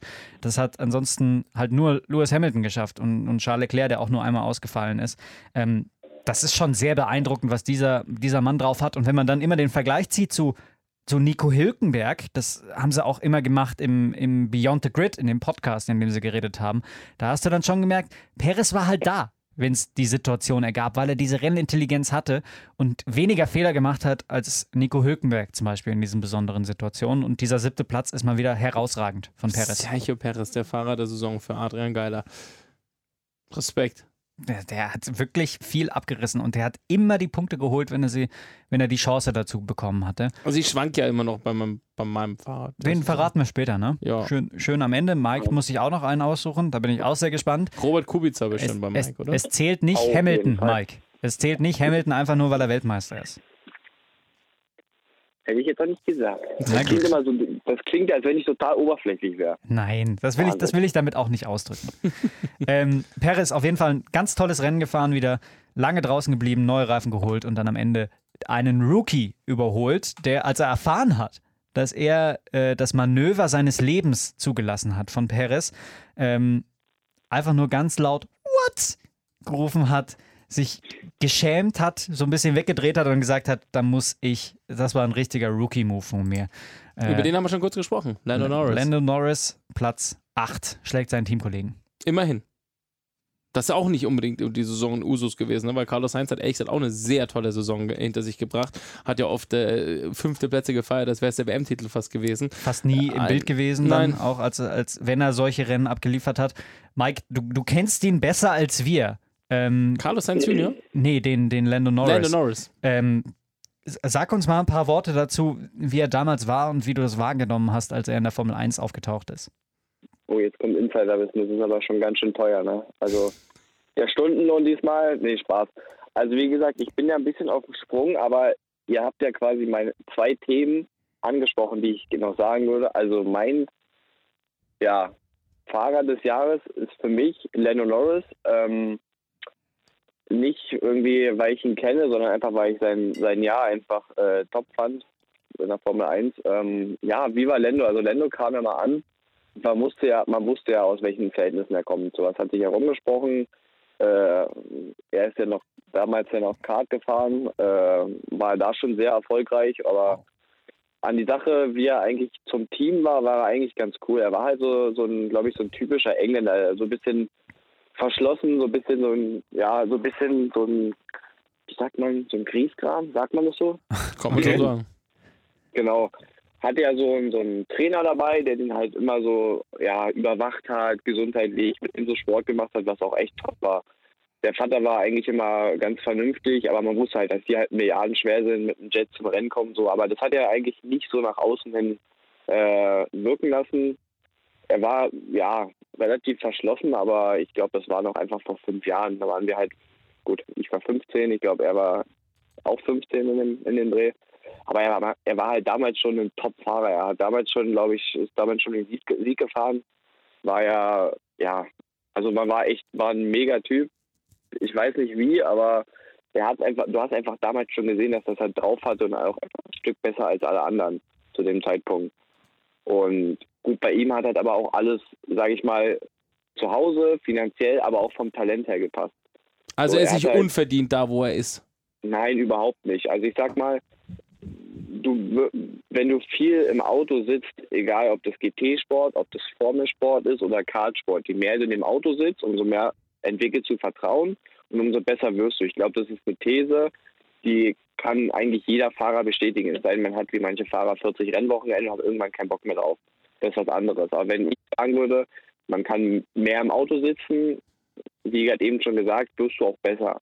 Er hatte natürlich die finanziellen Möglichkeiten und, und auch ja, die Zeit, äh, um viel im Auto zu sitzen und war natürlich auch schon im Formel 4 ja, top vorbereitet mit englischer Serie und allem sowas. Aber dennoch brauchst du ja trotzdem nötige Talent. Es gibt natürlich auch Fahrer, die fahren jedes Wochenende und kriegen es halt immer noch nicht hin. Aber ich glaube, bei ihm war halt das Gesamtpaket, was einfach gepasst hat. Die mussten sich finanziell keinen Kopf machen, dass es nicht schaffen. Der Sprung von ihm, von Formel 4, Formel 3 und so weiter, war auch eigentlich schon sicher. Aber er, er hat auch einfach performt, er hat überzeugt von Anfang an. Und ich glaube, dass er deswegen da ist, wo er ist und auch total verdient. Der hat eine total, ja, coole Art. Also ich finde, er gibt sich auf Social Media echt total lustig, auch total natürlich. Äh, ja, und ich glaube, das ist einfach das, warum ich im Moment einfach so, ja, dieses Jahr echt top fand und bin echt mal gespannt, wie das so weitergeht. Und ich finde halt immer, dass Teams wie Mercedes, McLaren oder wie auch immer auch einfach solchen Fahrern die Chance geben müssten, sich mal zu zeigen. Das ist halt der Punkt, so was glaube ich schwierig ist, weil du hast viele Fahrer, die sind bis 2022 oder 2021 wahrscheinlich schon unter Vertrag, ähm, wo es schwer ist, da reinzukommen. Aber ich denke mal, dass denen seine Zeit noch kommen wird. Er ist ja noch jung.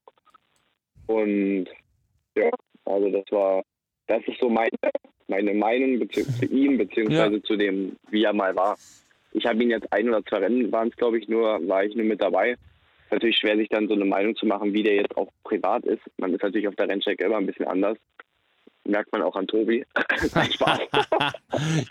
Schöne Nein, Grüße nach Berlin. Danke, die Leitung wird gerade schlecht. Du bist leider gerade nicht mehr zu verstehen. Nein, also wie gesagt, auf der Rennstrecke hat er sich, glaube ich, gut gegeben. Er war nie irgendwie so ein Oberproll oder so. Wie er jetzt privat ist mit ihm, kann ich mir, glaube ich, lustig vorstellen. Ich glaube, der ist ein ganz lustiger Typ. Aber ansonsten, äh, ja. Ja, die Bromance der Saison, ganz klar, mit, mit Carlos Sainz, wie die beiden miteinander umgegangen sind, auch wie sich Lando gefreut hat über das Podium von, von Carlos ja. in Brasilien und dann Carlos über ihn sagt, ja, er war wirklich ein Gentleman, obwohl er aussieht wie ein Kind. Da sind schon sehr viele, sehr lustige Momente mit dabei gewesen ey. zwischen den beiden. Ja. äh, Nein, also, da, also wie gesagt, das ist, glaube ich, auch so ein Punkt, du kannst, wenn du einen Teamkollegen hast, mit dem du ungefähr gleich auf bist, das entweder richtig nutzen, so wie die, oder beide äh, verkacken es komplett und versteifen sich aufeinander, wenn einer mal schneller ist als der andere. Das ist mal die Sache, wie auch die beiden zueinander sind. Ich glaube, man hat auch so privat gesehen oder so im Auto oder wo auch immer, die haben immer rumgealbert. So, und wenn du so ein Verhältnis zu einem Teamkollegen hast und das hast du auch gesehen, dass die sich gegenseitig nach vorne gebracht hatten mit den Mitteln, die die hatten, dass sowas, glaube ich, schon echt geholfen hat. Ich sag nur Hamilton-Rosberg. Da war es ja auch ja. am Anfang so ganz große Freundschaft und dann irgendwann Hassrivalität. Das stimmt. Und bis heute Nein. schießt zumindest ein Rosberg gerne noch, egal auf welchem Medium, gegen Lewis Hamilton. Auch andersrum, auch ja. andersrum. Wenn dann sowas ja, kommt. Ja, aber ich verstehe das, ich verstehe das auch aus Hamiltons Sicht, weil der denkt, also ich kann das nachvollziehen, weil wenn du einen Weltmeistertitel holst und dann einfach sagst, so, Freunde, ich bin raus, ich mag, ich habe es ja schon mal gesagt, ich mag die Kerle lieber, die sagen, und jetzt erst recht, jetzt gebe ich weiter Gas, jetzt mache ich weiter. Ja, und dann, ähm, wenn es solche, solche Diskussionen dann immer wieder gibt, dann kommt dann auch immer die Geschichte auf, dass in Deutschland Nico Rosberg das Interview führen soll. Zum Beispiel letztes Jahr, als äh, Hamilton dann das Rennen gewonnen hat und Hamilton gesagt hat, von dem lasse ich mich nicht interviewen. Und das ist krass, wenn man noch in Erinnerung hat, als Rosberg das erste Mal auf dem Podium stand, ja. war Lewis Hamilton nämlich der Rennsieger und Rosberg war Dritter. Und die beiden haben sich umarmt und wie kleine Kinder gefreut. Tja. Und das, das, ist aus dieser Freundschaft geworden eine, eine, eine keine, keine, keine, keine Freundschaft mehr. Sag mal, habe ich richtig gehört, du bist auf dem Sprung, Mikey? Genau. Dann, ich werde euch jetzt mal von eurer ebenso Bromance lassen. ich bin mal gespannt, wie wird. Ja, ja, auf jeden Fall. Sehr gut. Dann vielen, vielen Dank wieder für deine Zeit, Mike. Wir hören uns Natürlich. dann in der neuen Saison. Immer gell? wieder gerne. genau. Auf Tschüss. Bis dann. Ciao. Bis dann. Ciao. So, aber wir sind natürlich noch nicht am Ende, ne, mein Lieber. Wir ja. haben ja noch ein bisschen was zu besprechen. Also Carlos Heinz haben wir gerade schon mal angesprochen, wird äh, Sechster in, äh, in Abu Dhabi. Weil, nee, in der Gesamt-WM-Wertung ist er Sechster Mann, ey, geworden. die falsche Statistik offen. Weil er nämlich in der letzten Runde Nico Hülkenberg überredet, äh, überholt hat. Ja. Äh, lass mich ganz kurz dazwischen schieben. 10 landet, ein, ein, paar Worte zum neun Platzierten Danny Quiert, der ja. zwar eine schwierige zweite Saisonhälfte hatte, aber gesagt hat, dieser Stint, den er hingelegt hat, der lange erste Stint war der beste seiner Karriere und deswegen auch ein sehr gutes Rennen abgeliefert. Er war sehr zufrieden. Neunter Platz kann er auch damit zufrieden sein, auch wenn er in der zweiten Saisonhälfte nicht mehr so überzeugend war und so ein bisschen sein Torpedo-Leben hat aufleben lassen. Ähm, wie in, in, in, vergangen, in, der, in der zweiten Saisonhälfte, glaube ich. Habe ich, hab ich den Satz richtig zu Ende gebracht? Ja, man, man hat verstanden, worauf du hinaus man, willst. Man weiß es nicht. Zehnter Carlos Sainz. Zehnter der, Carlos Sainz. Der, der, der Breakthrough of the Season, könnte man sagen, könnte man tatsächlich auch so vergeben. Aber auch für McLaren, ne? Also sowohl fürs Auto als auch für die beiden Fahrer. Ja, also wie sich Fernando Alonso fühlen muss, wenn er sieht, dass dieses Auto plötzlich hey, auf dem Podium stehen kann. Heute hat man lesen können, der schraubt an seinem Comeback für 2021 und die ersten Kommentare, die ich drunter gelesen habe, waren, nein, bitte nicht. Ja, also er ist ja bekannt dafür, dass er kein guter Teamkollege ist, ja. weil er auch dem, den anderen nicht so viel Chance gibt. Und äh, Budapest 2008, als er Hamilton hat stehen lassen, Piquet musste für ihn in die Mauer, damit er sein Rennen gewinnt und mhm. so weiter und so fort. Also es sind viele komische Nummern gelaufen. Er ist sehr sehr großer Egoist, ähm, auch mit Massa. Ich brauche ihn jetzt nicht zurück. Ich finde es schon cool. Das ist schon eine Legende, der Typ. Ja, aber ähm, jetzt nicht mehr. Also, wenn er ein ähm, also, Race-Winning Race Car hat, dann, ja. dann bin ich schon. Der soll auf jeden Fall die Triple Crown holen. Das würde mich sehr freuen, weil dann hätten wir den von Anfang bis zum Ende seiner Karriere ganz groß erlebt. Aber ähm, die spanische Nummer 1 der Formel ne? 1 ist momentan Carlos Sainz. Indy, Carlos ne? Sainz Jr. Ja, Indy muss er noch gewinnen. Mhm. Carlos Sainz Jr. Ähm, hat eine fantastische Saison gehabt. Mhm. Auch dieses Rennen hat sich wieder gezeigt, dass er da ganz am Ende in der letzten Runde, bei der letzten Überholmöglichkeit nach der langen Gegengeraden an noch Nico Hülkenberg vorbeizieht. In diesem S. Ganz stark. Ja, dass er das also, Auto noch fängt auch. Boah. Ja. Und Nico Hülkenberg, du hast vorhin schon zu mir gesagt, das sieht aus wie eigentlich die ganze Saison. Ja, oder wie seine ganze Karriere. Ja. Er ist bis zum Ende auf Platz 10. Ja. Hat diesen einen Punkt, diesen einen Abschiedspunkt für Nico Hülkenberg.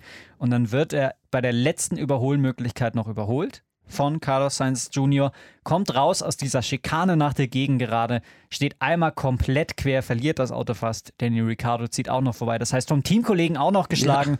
und dann am Ende nur Zwölfter. Ein bitteres Ende in dieser Hinsicht.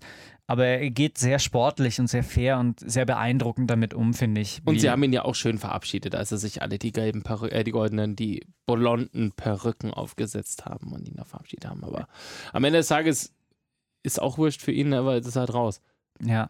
Direkt am nächsten Tag saß Esteban Ocon schon in seinem Auto. Das ist natürlich schon auch Schnelllebige Welt. Schnipp, schnapp und Esteban Ocon ist da. Ja, ähm, es, wird, es wird hart sein, Nico Hülkenberg nicht mehr zu sehen. Unfassbar beliebt, sehr talentiert, sehr schnell aber in den entscheidenden Momenten hat das nicht, hat das nicht hinbekommen. Es gab eine Saisonmontage der Formel 1, die besten Szenen, und dann hast du halt dieses, die, so ein paar Unfälle auch gesehen und dann war Nico Hülkenbergs aus in Deutschland auch mit dabei, auf Platz 4 mhm. liegen. Mhm. Da sagen jetzt viele, ja, der wäre bestimmt aufs Podium bekommen. Da war noch ein langes Rennen mhm. zu fahren, aber es war halt so diese eine Chance mal wieder. Und das hat dazu geführt, dass Renault gesagt hat, vor allem Cyril Abiteboul, ne, also mit dem machen wir nicht weiter. Ähm, es, es, tut weh, ihn nicht auf dem Podium gesehen zu haben. Er geht damit wirklich richtig, richtig cool um. Es gab Grill the Grid, das große Quiz. Und dann hat, ähm, haben sie so ein bisschen gesagt, hier, wer hat denn viele Starts und wer ist denn aufs Podium gekommen für Renault? Und Nick Heidfeld hat ja ein Podium mhm. geholt, mhm. nämlich als Kubica den Unfall hatte mhm. und dann er ihn ersetzt hat 2012. Und dann hat äh, Ricardo gesagt, was? Heidfeld war auf dem Podium? Und ähm, dann dreht sich Hülkenberg zu ihm und sagt, du hast doch nur wieder gedacht, Haltfeld wäre wieder ein Deutscher ohne Podiumsplatzierung. Weil Platz zwei mhm, ist ja. ja Adrian Sutil, mhm. der so viele Rennen hat ohne Podien. Mhm. Also bitter, bei Sutil ist es nicht so schlimm, weil der jetzt auch nicht so viele Gelegenheiten hatte, aber bei Hülkenberg, wie oft der da schon dran geklopft hat an dieses Tor. Ich glaube, der kommt 2021 zurück. Für? Macht jetzt ein Gap-Jahr. Ja, das hat er schon mal gehabt, ne? Hat schon mal ein Gap-Jahr gehabt. Ja, hat schon genau. mal ein Jahr aussetzen müssen. Ich weiß noch, da war er mal Formel 1-Experte bei Sport 1, ich da noch äh, ein bisschen mitgearbeitet habe. Ja, und dann ist er. Auch sehr sympathischer, sehr langer Schlags, das ist echt sehr lustig. Ja. Und ich glaube, dass er zurückkommen wird. Mhm. Ähm, 2021, weil ich glaube, dass 2021 ein paar neue Teams aufschlagen in der Formel 1. Boah, du bist ja schon optimistisch. Ja. Nicht also, schlecht. Diese 2020er Saison bin ich sehr gespannt, wie viel da, wie viel da wirklich über die Rennen geredet wird mhm. und über famose Carlos Sainz, der ja diesen einen Punkt gebraucht hat, ja. um an Pierre Gasly vorbeizuziehen, was er dann tatsächlich auch geschafft hat und jetzt äh, WM-Sechster ist alleiniger, denn Gasly hatte ja den zweiten Platz aus Brasilien den konnte Carlos Sainz nicht mehr toppen, deswegen mhm. musste er mehr Punkte holen. Und Gasly ist ja relativ früh schon auf die Verliererstraße abgebogen, weil er von Lance Stroll abgeschossen wurde. So ein bisschen. So ein bisschen.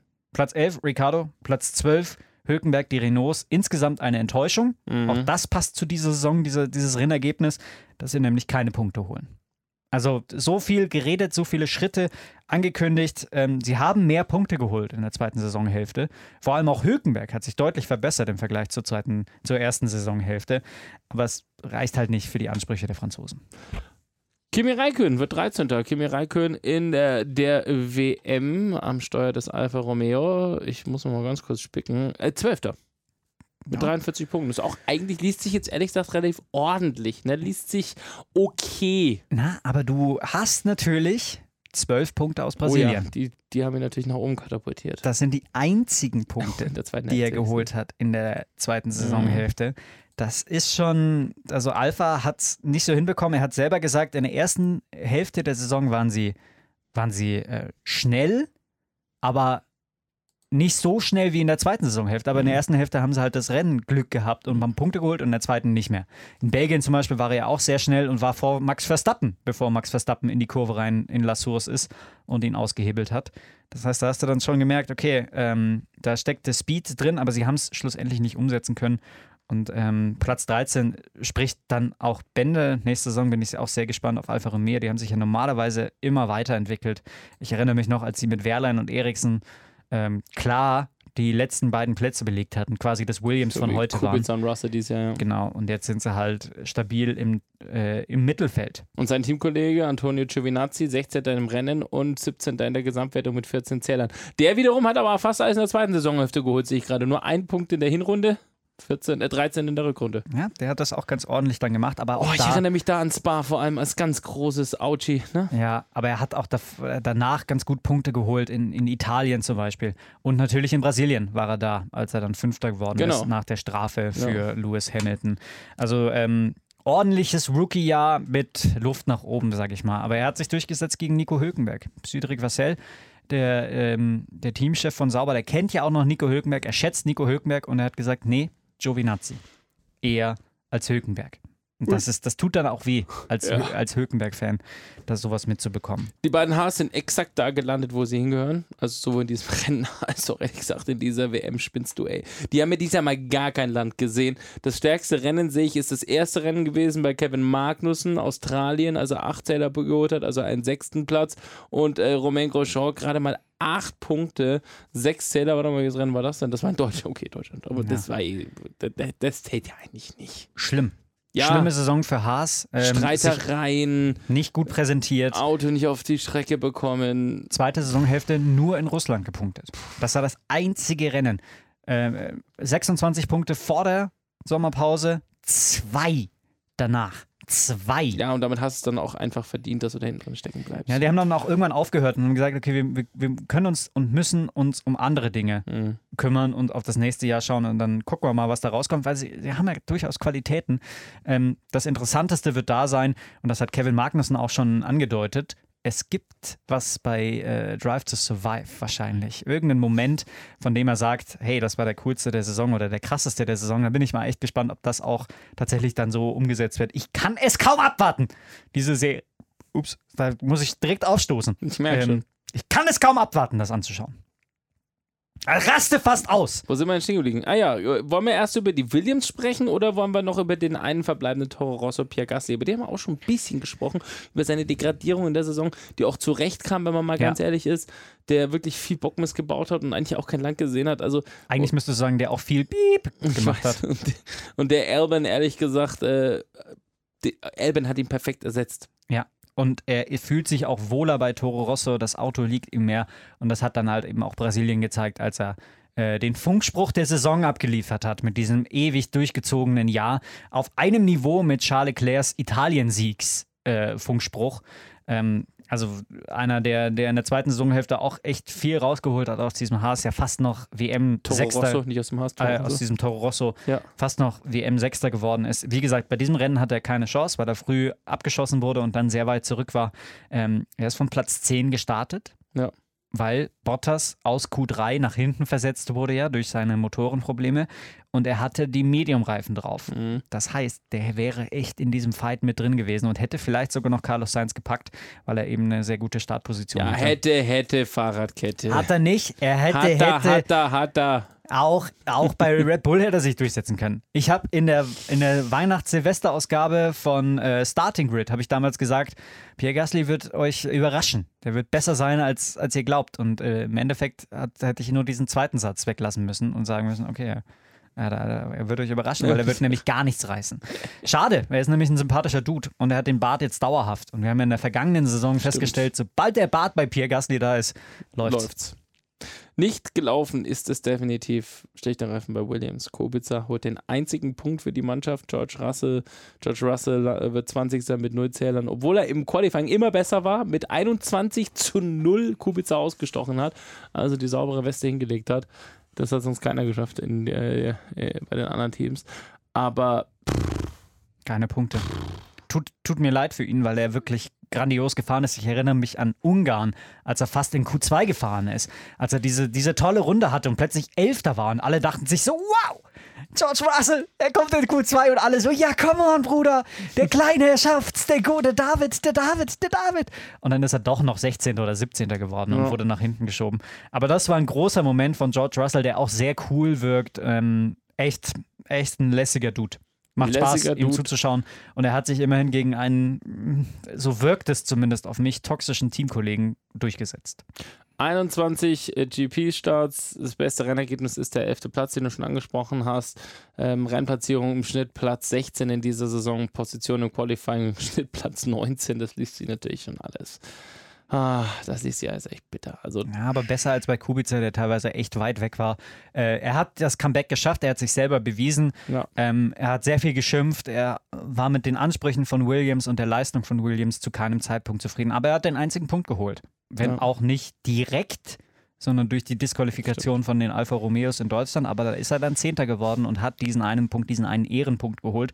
Und da muss man dann auch den Hut davor ziehen. Es ist eine Feel-Good-Story, die mit ein paar Misstönen endet. Und er testet ja gerade fleißig in Jerez in einem DTM-Fahrzeug, Robert Kubica. Da wird er wollen wir mal ab, was dabei rauskommt.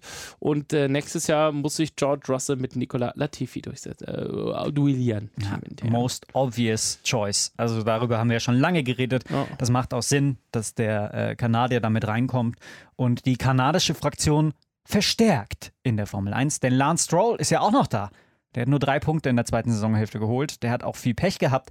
Er hat eine gute Race Speed, er muss an seinem Qualifying arbeiten und er hat auch einen fantastischen Teamkollegen gehabt. Ähm, das muss man alles zugute ziehen. Trotzdem kann da, glaube ich, auch noch mehr kommen beim jungen Kanadier. So, und jetzt war es das soweit. Wollen wir, wollen wir Abu jetzt? Dhabi haben wir durch, die WM 2019. Ich sag einfach mal so, was ich mir aufgeschrieben habe. Gut, schieß los. Ferrari fahre ich. Das ist jetzt quasi die Histo History. Ja, mehr oder weniger. Also Ferrari fahre ich, Mercedes übermächtig, Honda kann doch was. Ja.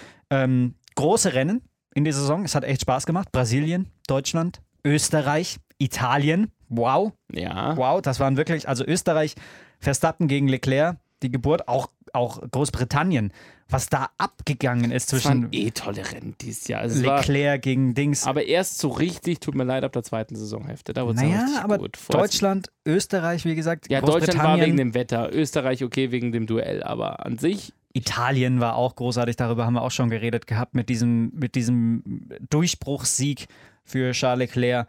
Ähm, Aber Italien war zweite Saisonhälfte. War zweite Saisonhälfte, genau. So. Damit hast du auch wieder recht. Es gab auch schlimme Rennen. China. China war schlimm. China Frankreich. Ist, An Frankreich kann ich mich auch gar nichts erinnern. Frankreich wollen sie jetzt nächstes Jahr den Kurs sogar umbauen, damit es äh, ein bisschen spannender wird. Damit man gar nicht mehr weiß, wo man langfahren ja, genau. muss. Stellt man einfach die Pylonen von links nach rechts ja, oder was? Genau, und dann also, verlängerst du das Ding um acht Kilometer. Also das, das sind noch so Punkte. Und In den vergangenen beiden Saisons gab es jeweils ein Podium durch kleinere Teams. Diese Saison drei. Und Drei, die wow. Quizjahr-Frage jetzt an dich. Wer? Also Carlos Sainz haben wir schon benannt. Das Mhm. ist das kleinere Team. Äh, Pierre Gasly Richtig? im Toro Rosso. Oh, wer war der dritte? Ich habe die, die Statistik offen, aber ich gucke nicht hin. Ich verspreche es dir. Ähm, ah, wer stand denn noch auf dem Podium, den wir da abfeiern müssen? Soll ich dir das Rennen sagen? Ja. Deutschland. Ah, wir haben doch gerade drüber gesprochen. ich habe schon wieder vergessen. Ich gebe dir noch ein bisschen Zeit, auch den Hörern, dass sie vielleicht nochmal googeln können oder sich so denken, wie lange braucht der Schiemann, um auf diesen Zu Namen zu kommen. lange. Es ist der Teamkollege. Ist der Teamkollege von Carlos Sainz? Mhm. Ist der Teamkollege von Pierre Gasly. Pierre Gasly? Achso, dann ist es quert. Quert in Deutschland. Dritter. Wahnsinn. Ganz knapp am Ende vorbeigezogen an. Ah, Lance Stroll. So war das. Das sind so meine, meine Takeaways, meine, meine Schlüsse, die ich ziehen kann aus dieser, aus dieser Formel 1-Saison, die Spaß gemacht hat, die leider vorne nicht spannend genug war, dass sie als eine meiner Lieblingssaisons äh, eingeht. Also Aber- 2012 war ja geil, als die ersten Ja. sieben Rennen von sieben unterschiedlichen Fahrern gewonnen wurden. Das gab es jetzt nicht. ähm, Aber geil, dass Bottas auch losgelegt hat am Anfang erstmal mit einem Sieg. Da hast du dir gedacht, geil, das wird ein schönes teaminternes Duell. Dann haben sie sich gebettelt. Dann war irgendwie nach, nach äh, Baku stand es auf einmal 2 zu 2 von Siegen hier. Also es hat sich schon alles so ein bisschen entwickelt. Ab dann eigentlich, ab Baku, hat dann Hamilton die Züge angezogen und hat dann 1, 2, 3, 4, vier Siege in Folge eingefahren. Spanien, äh, Singapur ist es dann, oder? Spanien, nee. äh, Monaco, Entschuldigung, Kanada, ich kann die Flaggen nicht, Frankreich, Singapur. Kanada, dieser große Moment, wo Sebastian Vettel tatsächlich dann die zwei wegnimmt von seinem Auto und sie vor Hamilton stellt Ja. und die eins zu sich. Legendärer Moment. Ja. Tatsächlich auch Valtteri Bottas, der für zwei ganz große Momente gesorgt hat. Nämlich, ähm, oder für drei sogar. Jetzt schieß los. Einmal Porridge, Ja. dass er Porridge gegessen hat und plötzlich so stark war. Das empfehle ich dann übrigens auch Sebastian Vettel, weil den Bart hat Sebastian Vettel schon, den sich dann Valtteri Bottas hat äh, tatsächlich wachsen lassen. Ja. Ähm, der, der zweite große Moment war To Whom It May Concern Stimmt, nach Fuck Lauf you. 1. Äh, äh, Australien. und Japan, als er gewonnen hat und James Wald sich bei ihm gemeldet hat und er geantwortet hat mit äh, James, it's Valtteri. Und das ist halt die, die perfekte Retourkutsche für all das, was ihm vorher passiert ist. Ja, ach, ist das schön. Also das war, das sind so Ja, ganz war große nicht- Momente. Es war auf jeden Fall eine deutlich bessere Saison. Ich, ich habe gelesen, RTL hat äh, Zuschauer verloren massiv. Ähm, klar, jetzt war auch Wir wieder- haben welche gewonnen. Jetzt war auch Sky wieder dabei. Wir haben welche gewonnen und wir freuen uns auch aufs nächste Jahr. Ich freue mich ganz ehrlich auf. Ich freue mich schon auf Sun, Sun, Sun, Sunford. In, Sanderford. In Holland. Schöne Grüße an Äh, KMD. Ja, KMD, Bruder! Bra! Ich freue mich auf Sanford und ich, ich bin auf Vietnam bin ich noch ein bisschen skeptisch, weil da kann sich noch keiner was drunter vorstellen und außerdem finde ich es immer blöd, wenn man irgendwie Viertel abreißt, um da irgendwie sportlich was hinzubauen. Das hat mich Ja. in Peking schon massivst gestört während der Olympischen Spiele, wo ganze Siedlungen abgerissen wurden. Selbiges passiert jetzt in Vietnam, da muss man auch mal kritisch drüber sprechen. Ähm, ich finde das Nicht alles, nein, das ist... Ich meine, Scheiße sogar. ich finde sogar, ich finde sogar, ich finde es bitte, dass wir nächstes Jahr keinen Deutschland Grand Prix haben. Das, Ja. das tut mir auch ehrlich gesagt weh. Ich liebe den Hockenheimring. Ich finde den Hockenheimring, finde ich die Prototyp-Rennstrecke, die immer für Spannung sorgt, egal in welcher Rennserie, weil sie eben genau aus diesen Extremen besteht, mit dieser extremen, äh, schnellen Parabolika, mit dem extrem harten Bremspunkt, mit den vielen Überholmöglichkeiten, mit dem legendären Motodrom. Mir wird das wirklich fehlen. Ich bin, ähm, was die Grand Prix-Strecke angeht, nicht der größte Fan vom Nürburgring. Da oute ich mich jetzt auch mal. Ich finde das. Ich mag die Nordschleife so ungemein und dann kommt irgendwie diese Grand Prix-Strecke, die halt auch schon wieder auf dem Reißbrett. Also ja, ich weiß, da gibt es auch legendäre Kurven, aber Die erste zum Beispiel, rechts rein, dann ja, die Dunlop-Kehre. Ja, das, ja, ja, okay. Aber trotzdem, wenn ich Deutschland fahre, dann finde ich Hockenheim schon, schon krasser und, Und wir hatten da in den letzten beiden Jahren kranke Rennen. Ja. Also äh, wo Vettel auch seine WM wegschmeißt. Vettel wirft die WM weg und bringt den Knick seiner, seines, seiner Karriere rein in die Karriere. Ähm, Hamilton gewinnt von Platz 14 aus, nachdem er im Qualifying das Auto weggeschoben hat. Dieses Jahr das Regenrennen, in dem äh, alle in der Kurve 16 oder 17 scheitern. Also sei mich böse, es gibt tolle Rennstrecken, die sich entwickelt haben. Wie gesagt, Mexiko gehört da ganz vorne dabei. Ich werde mit USA werde ich immer noch nicht so ganz warm mit Austin. Baku finde ich cool. Baku finde ich, find ich wirklich cool. Le Castellet brauche ich gar nicht. China brauche ich ehrlich gesagt in der Form auch nicht. Die haben ich nur die Schnecke. Malaysia kann jetzt äh, bei Nacht befahren werden, was ich ganz spannend finde. Die haben jetzt tatsächlich da eine, eine eine, eine Flutlichtanlage oh. gebaut. Das wäre natürlich schon mal wieder was, wo ich sage, boah, da könnte man sich das Ganze schon wieder überlegen, oh ja. da wieder hinzugehen. Ähm, England hat mich dieses Jahr total überrascht. Ähm, Japan hat mich dieses Jahr total überrascht. Also ich, ja, ja, ja. Und Abu Dhabi finde ich ist halt auch cool vom Layout her. Und ich, ich finde, ich mag dieses, das sieht halt auch natürlich ähm, cool aus. Nicht so wie in Bahrain, wo es einfach in der Wüste ist, sondern du fährst durch diesen Yachthafen. Du diese, mhm. ja, jetzt kann man über die Länder auch wieder kritisch sprechen. Ja, bin ich dabei, können wir auch gerne an anderer Stelle diskutieren, nicht hier. Ähm, aber das sind für mich Rennstrecken, das ist cool, da freue ich mich auch. Ich freue mich auch wieder auf den Auftakt in Australien, auch wenn ich Australien immer langweilig finde. Ja, das kann halt interessant werden, weil die Mauern wieder nah dran sind und ja. dann gibt es schnell einen Safety Car, was es in den letzten Jahren nicht gab. Ich bin auf jeden Fall gespannt ich freue mich, wenn die neue Saison spannender wird, wenn Ferrari aufholt, wenn Red Bull mit Honda den nächsten Schritt macht und dann tatsächlich auch Mercedes angreifen kann. Es ist uns allen nur zu wünschen, wie geil wäre das, wenn Albon auf dem Podium steht, ja. wenn Sebastian Vettel wieder die ersten zwei Rennen gewinnt, vielleicht um die WM kämpft, Charles Leclerc hinten dran ist und plötzlich Valtteri Bottas schauen muss, wo er hinkommt und vielleicht von hinten auch nochmal in manchen Rennen die McLaren stark sind oder Renault mit Esteban Ocon, von dem ich mhm. sehr viel halte, ja. der echt eine ganze Menge drauf hat. Ja. Ähm, das wird alles hochgradig spannend. Und es geht weiter am 15. März dann in Australien. Dann haben wir direkt Back-to-Back -back mit Bahrain eine Woche später. Dann kommt schon Vietnam als dritte Station, was ganz spannend ist. Shanghai direkt danach und dann auch die nächste neue Station, Sanford schon als fünfte Station am 3. Mai. Boah, Sanford wäre nicht mal eine Reise wert. Da können wir eigentlich mal, komm mal, komm, können wir eigentlich mal hinfahren. 5. Mai? Mhm. 3. Mai. 3. Mai. Okay. Eine, eine, eine Woche später Spanien, dann geht es nach Monaco, Aserbaidschan, Kanada, Frankreich, Österreich, Großbritannien, Ungarn, Belgien. Dann kommt die Sommerpause, die dieses Jahr, gibt es überhaupt eine Sommerpause? Ja, die gibt es zwischen Großbritannien und Ungarn am 19.07. und 2.08. Ist aber auch nie wirklich lang. auch nur zwei Wochen. Ja, es gibt, eigentlich gibt es keine Sommerpause nächstes Jahr, wenn ich mir so den Plan angucke. Es gibt auch unglaublich viele Back-to-Backs. Dann kann ich ja gar keine Excel-Tabelle mehr machen. Doch, du kannst einfach, weil nächstes Jahr ist es ziemlich einfach, bei zwischen Österreich und Großbritannien so eine echte, weil da ist Halbzeit. Da sind dann elf Rennen elf, vorbei. Elf, elf. Aha, okay. Geil, oder? Dann da geht es so richtig auf. Haben wir eigentlich einen Rekord aufgestellt, einen persönlichen Podcast? Von der Länge her? Eine Stunde 16, ich glaube ja. Ja, könnte sein, könnte aber auch nicht sein. Ich hätte es kam mir viel länger vor, weil der Ortmann so viel geredet hat. Ja, der, dieser Ortmann, ey. Aber den holen wir nächstes Jahr wieder ein paar Mal dazu. Das ja, können wir machen. Der, Vielleicht der, fragen wir auch Nico. Ja, der hat jetzt auch Zeit. Boah, das wäre schon geil, mit Nico Hülkenberg über so ein paar Rennen zu reden. Ey, Alter, ohne Scheiß, das machen wir. Das schauen wir mal, ob das funktioniert. Also die Starting Grid Boys hier, der Kevin Scheuren und so, die sind bestimmt auch schon dran, aber wir haben, wir haben RA, das Friendly Face von mir, was er dann nicht sieht beim Telefon. Stimmt. Aber wenn er mein WhatsApp-Kontaktbild sieht, kennst du mein WhatsApp-Kontaktbild? Hast du es dir mal angeschaut? Das ist hier vielleicht das perfekte Ende des Podcasts. Du wirst es dir anschauen und wenn das Nico Hülkenberg dann mal sieht, dann denkt er sich ja. so: Wow, okay, alles klar. Das ist ein verrückter Hund, bei dem muss ich mich vielleicht nochmal melden. Und der heißt Geiler mit Nachnamen. Ist das sein Ernst? Heißt der wirklich so oder ist das ein Künstlername? So wie Sandra Maischberger beim Deutschen Radiopreis, als ich auf der auf dem lila ja, Teppich ja, gelaufen ja, bin. Jetzt hier. Und dann kam nämlich Sandra Maischberger zu mir und hat gemeint, das ist nicht ihr echter Name. Doch. Nein, das ist nicht ihr echter Name, das ist ein Künstlername. Nein, das ist mein echter Name. Hier wollen Sie meinen Ausweis sehen. Dann habe ich ihr meinen Ausweis gezeigt. Ja. Sie hat gesagt, das ist nicht ihr echter Name. Das kann nicht sein. Frau Maischberger, Pässe gelten. Sandra Maischberger, mit der hast du schon zu tun gehabt. Das ist echt toll. Ja, absolut. Schön. Also, mein WhatsApp-Profilbild, dann die letzten Worte des, der Grid Boys 2019. Schön war's, wir hören uns nächstes Jahr. Ich wünsche euch ganz tolle Weihnachten. Und, und mein WhatsApp-Profilbild? Das ist, ähm, soll, soll ich es Beschreib's auf. mal. Ich, ich und dann kannst du dich verabschieden. Ist es eine Tram? Nee, ein Bus oder ist es ein Tram? Es ist eine Tram, Tram. wo sich Adrian Geiler reingemorpht hat ähm, mit Bild. Ähm, sieht sehr toll aus. Die Farbgebung allerdings. Hm, ich war's nicht. Okay. Wurde mir gemacht. Wurde dir gemacht sogar? Wurde mir gemacht. Von einem Fan? Nein, von einem Kumpel. Das ist schön. Wir haben nämlich früher eine Kniffel-App zusammen die ganze Zeit benutzt und haben da gespielt. Sehr viel kniffelt. Ähm, fast schon süchtig war ich dann. Und dann haben, da waren da Leute mit dabei, die haben halt sich selber auf irgendwelche Sachen drauf gefotoshoppt, mhm. auf so ein Motorrad oder so. Okay. Oder auf ein Hochhaus. Mhm. Und dann haben wir uns das zur Vorlage genommen und haben uns gegenseitig auf andere Sachen drauf gefotoshoppt. Ich ihn in einen Cappuccino und er mich auf eine Tram. Okay, dann äh, sage ich frohe Weihnachten, Adrian. Das hat mir sehr viel Spaß gemacht. Tobi, die zweite Saison haben wir hinter uns gebracht und ich freue mich auf die dritte.